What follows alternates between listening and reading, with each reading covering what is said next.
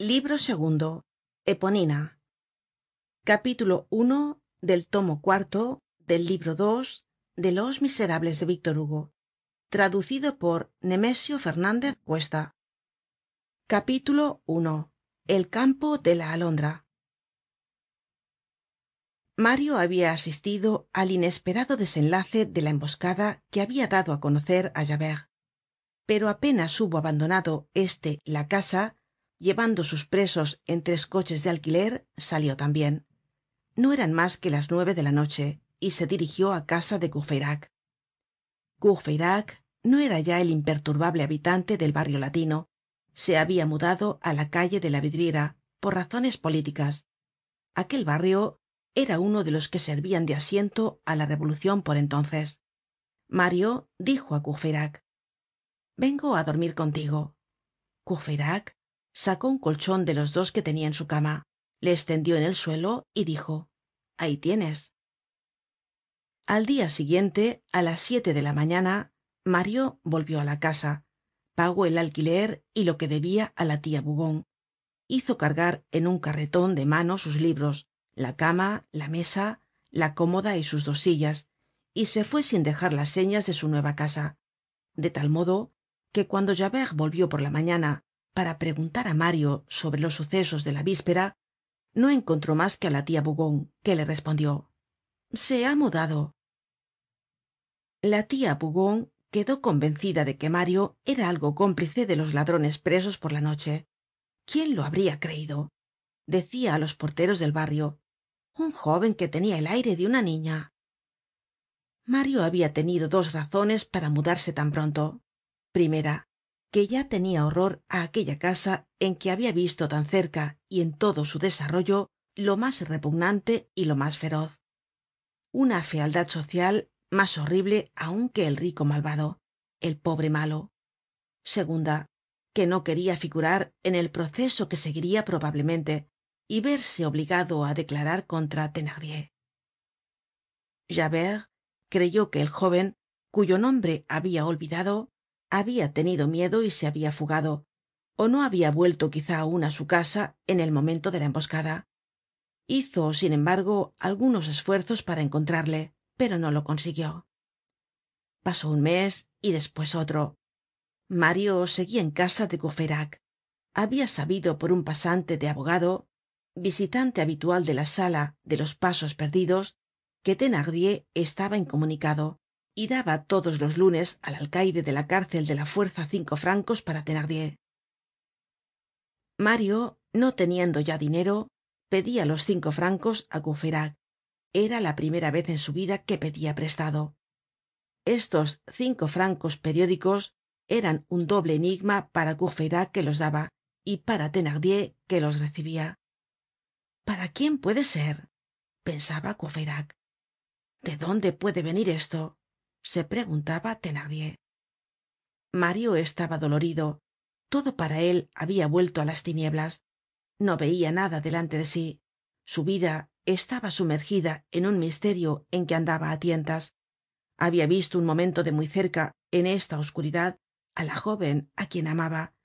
El viejo que parecia su padre á esos seres desconocidos que eran su único interés y su única esperanza en este mundo y en el momento en que habia creido tenerlos por suyos un soplo le habia arrebatado todas estas sombras. Ni una chispa de certidumbre y de verdad habia salido del choque mas terrible. No habia encontrado ninguna coyuntura posible. No sabia ni aun el nombre que habia creido saber. Seguramente no era el de ursula y la alondra era un apodo. Y qué pensar del viejo se ocultaba en efecto de la policía.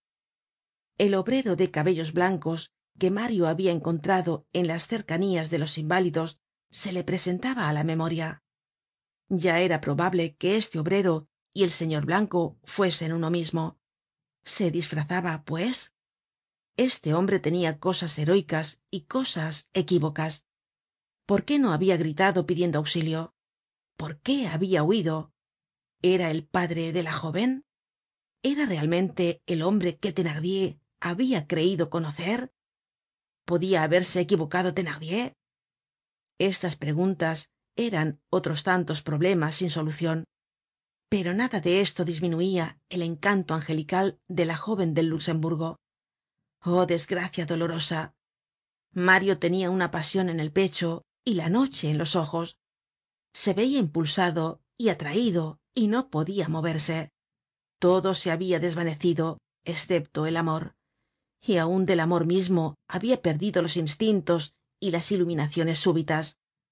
Ordinariamente esta llama que nos abrasa nos alumbra tambien un poco y da alguna claridad útil al esterior pero mario no oia ya esos sordos consejos de la pasion nunca se decia si fuese allí si hiciese tal ó tal cosa. Aquella jóven á quien no podia ya llamar ursula estaba evidentemente en alguna parte pero nada indicaba á mario por qué lado debia buscarla. Toda su vida se resumia á la sazon en dos palabras una incertidumbre absoluta en una bruma impenetrable. Aspiraba siempre á verla pero ya no lo esperaba. Para colmo de desgracia volvia á visitarle la miseria. Sentia ya cerca de sí por detrás su soplo helado. Porque durante estos tormentos y desde hacia algun tiempo habia abandonado su trabajo. Y nada es mas peligroso que la interrupcion del trabajo. Es una costumbre que se pierde. Costumbre fácil de perder y difícil de volver á adquirir. Cierta cantidad de meditacion fantástica es buena como un narcótico en discretas dosis. Adormece la fiebre muy dolorosa alguna vez de la inteligencia que trabaja y da origen en el espíritu á un vapor suave y fresco que corrige los contornos demasiado ásperos del pensamiento puro. Llena aquí y allá lagunas é intervalos enlaza los conjuntos y sombrea como un difumino los ángulos de las ideas.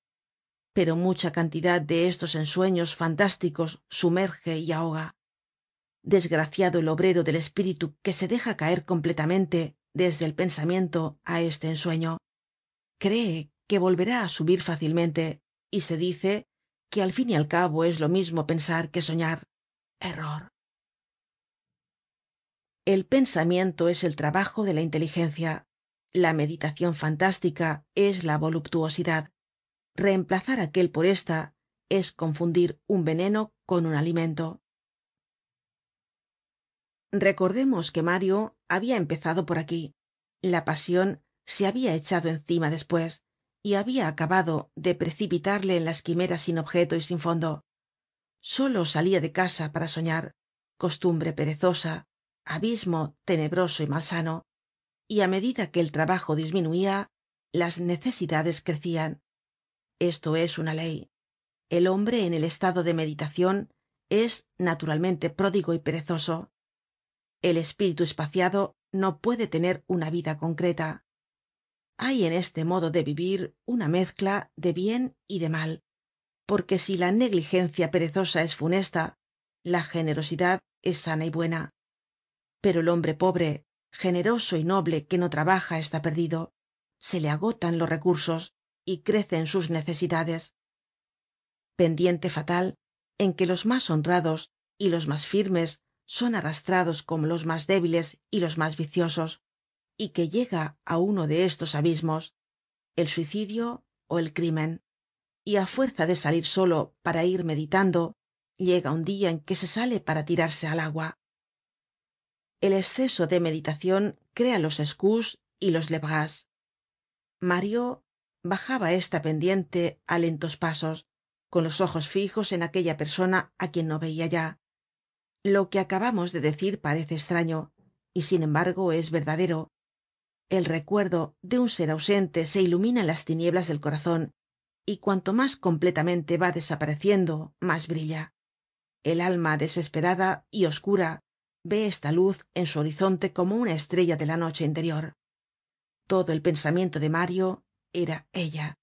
No pensaba en otra cosa conocia confusamente que su levita vieja se ponia inservible que su levita nueva se hacia vieja que sus camisas se gastaban que se gastaba su sombrero que se gastaban sus botas es decir que se gastaba su vida y decia si pudiese verla solamente antes de morir solo una idea grata le quedaba que ella le habia amado que su mirada se lo habia dicho que ella no sabia su nombre pero conocia su alma y que tal vez en el lugar en que estaba por mas que pudiese ser misterioso le amaba aun quién sabe si ella pensaba en él como él en ella a veces en esas horas inexplicables que tiene todo corazon que ama no encontrando mas que razones de dolor y sintiendo sin embargo un desconocido temblor de alegría se decia estos son sus pensamientos que vienen á mí y despues añadia mis pensamientos llegarán á ella tal vez del mismo modo esta ilusion que mario deshacia en seguida conseguia sin embargo infundir en su alma rayos de luz que se parecian alguna vez á la esperanza de cuando en cuando sobre todo á esa hora de la noche que mas entristece á los pensadores fantásticos estampaba sobre un cuaderno en que no habia mas que esto lo mas puro lo mas impersonal lo mas ideal de los sueños con que el amor llenaba su cerebro. A esto lo llamaba escribirla. Pero no debe creerse que su razon estaba desordenada. Al contrario habia perdido la facultad de trabajar y de moverse con firmeza hácia un fin determinado pero tenia mas que nunca perspicacia y rectitud. Veia con una luz tranquila y real aunque singular lo que pasaba á su vista hasta los hechos ó los hombres mas indiferentes. En todo decia lo justo con una especie de abatimiento noble y desinteresadamente cándido. Su juicio casi desprendido de la esperanza se mantenia elevado y se cernia en esta situacion de ánimo nada se le escapaba nada le engañaba y descubria á cada instante el fondo de la vida de la humanidad y del destino dichoso aun en medio del dolor aquel á quien dios ha dado un alma digna del amor y de la desgracia. El que no ha visto las cosas de este mundo y el corazon de los hombres á esta doble luz no ha visto nada verdadero ni sabe nada. El alma que ama y padece se encuentra en un estado sublime. Por lo demás sucedíanse los dias y nada nuevo se presentaba parecíale solamente que el espacio sombrío que debia atravesar se reducia á cada momento y creia entrever ya distintamente el borde del precipicio sin fondo. Qué se decia no volveré á verla cuando se sube la calle de santiago dejando á un lado la barrera y se sigue un poco á la izquierda el antiguo boulevard interior se llega á la calle de la salud despues á la de la y un poco antes de llegar al arroyo de los gobelinos se encuentra una esplanada que es en toda la larga y monótona ronda de los boulevares de parís el único sitio en que ruisdael se atreveria á sentarse. No sé de dónde procede la gracia de aquel sitio. Un prado verde atravesado de cuerdas tendidas en que se secan al aire algunos pingajos. Una casa de hortelano edificada en tiempo de luis con su gran empizarrado cubierto de buhardillas empalizadas arruinadas un poco de agua que corre entre algunos álamos mujeres risas y voces. En el horizonte el panteon el árbol de los sordomudos el val de grace negro fantástico alegre magnífico y en el fondo el severo cuadrado de las torres de nuestra señora como aquel sitio no vale la pena de ser visto nadie le visita. Apenas le atraviesa cada cuarto de hora una carreta ó un arriero. Sucedió una vez que los paseos solitarios de mario le llevaron á este terreno cerca de aquel arroyo. Aquel dia hubo una novedad en el boulevard un transeunte mario gratamente sorprendido por el atractivo casi salvaje del sitio preguntó al transeunte cómo se llama este sitio el transeunte respondió el campo de la alondra y añadió aquí fue donde ulbalk mató á la pastora de ivry pero despues de la palabra alondra mario no habia oido nada. Hay en el estado de ensueño congelaciones súbitas producidas por una sola palabra. Todo el pensamiento se condensa bruscamente alrededor de una idea y no es ya capaz de ninguna otra percepcion la alondra era el nombre que en las profundidades de la melancolía de mario habia reemplazado á ursula calla dijo en el estupor poco lógico propio de este aparte misterioso. Este es su campo. Aquí sabré dónde vive esto era absurdo pero irresistible. Y desde entonces fue todos los dias al campo de la alondra